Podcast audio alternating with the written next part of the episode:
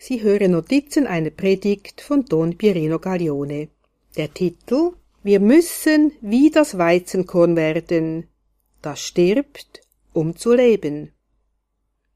Das Weizenkorn muss in der Erde sterben, damit es Frucht bringt. Ein Bild für uns, dass die Demut nötig ist, die Anerkennung, dass man von der Erde genommen ist und zur Erde zurückkehren muss. Vergessen wir somit nie das Ende unseres Lebens.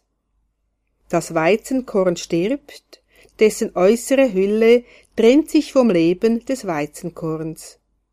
Das Innere des Weizenkorns wird nun aber in der Erde frei, um zu leben und Frucht zu bringen. Wenn wir ein wahres Weizenkorn sein wollen, müssen wir, das heißt unser alter Mensch, der die Taten der Sünde tut, sterben, so wie Jesus gestorben ist. Er hat alle unsere Sünden auf sich genommen, ist zur Sünde geworden, und durch seinen Tod hat er sich von der Sünde definitiv getrennt.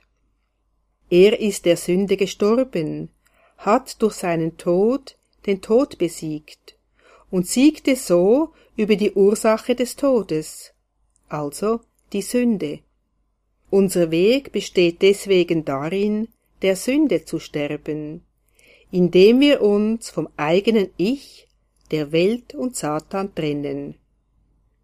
Das haben wir in der Taufe versprochen, denn sonst könnten wir keine Früchte des Heils tragen. Der Teufel wollte jene Trennung, welche die Sünde hervorruft, die den Menschen von Gott, von den Brüdern und Schwestern und der Schöpfung trennt. Aber der Tod Jesu ist genau das Gegenteil. Er ist die Trennung von all dem, was uns genau von Gott, den Menschen und der Schöpfung getrennt hat. Weil der Widersacher Gottes seine Beute nicht so leicht hergibt, spürt man seine Hartnäckigkeit, wenn man sich von der Sünde trennen will.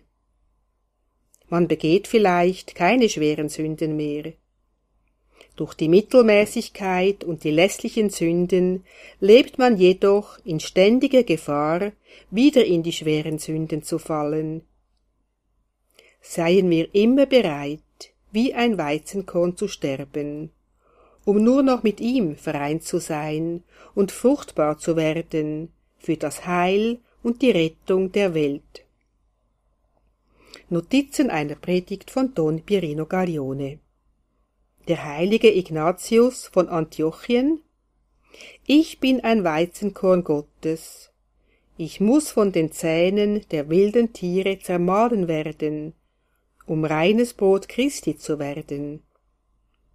Entnommen aus einem Brief an die Gemeinde von Rom.